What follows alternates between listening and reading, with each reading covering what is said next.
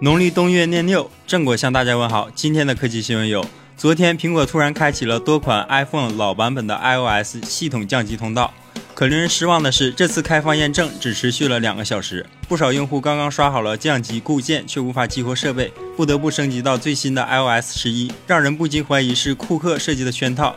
一加 CEO 刘泽虎在接受采访时称，一加的下一代旗舰将搭载骁龙八四五处理器。2K 分辨率的 OLED 全面屏支持屏下指纹识别和人脸识别，将在第二季度晚些时候推出。有外国网友称自己花五千美元购买的特斯拉 Model 3高级内饰选装包，却发现大面积的织物，只有较少的地方使用了人造麂皮，这种混搭风也让他难以忍受。特斯拉将低端材质优化成了高端内饰，值得吹一波。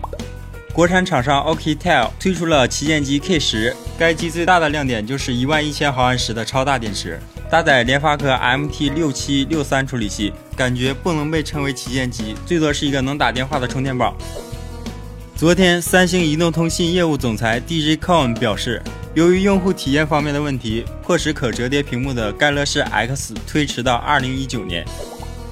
有消息称，HTC 将在本月十五日发布一款名为 U 十一 S 的新机。该机定位终端，搭载骁龙六五二处理器，六英寸十八比九屏幕，四加六十四 G 内存组合，前置双摄，后置一千二百万像素 Ultra Pixel 三镜头，电池三千九百三十毫安时，零售价三千八百九十八港币，约合人民币三千二百五十元。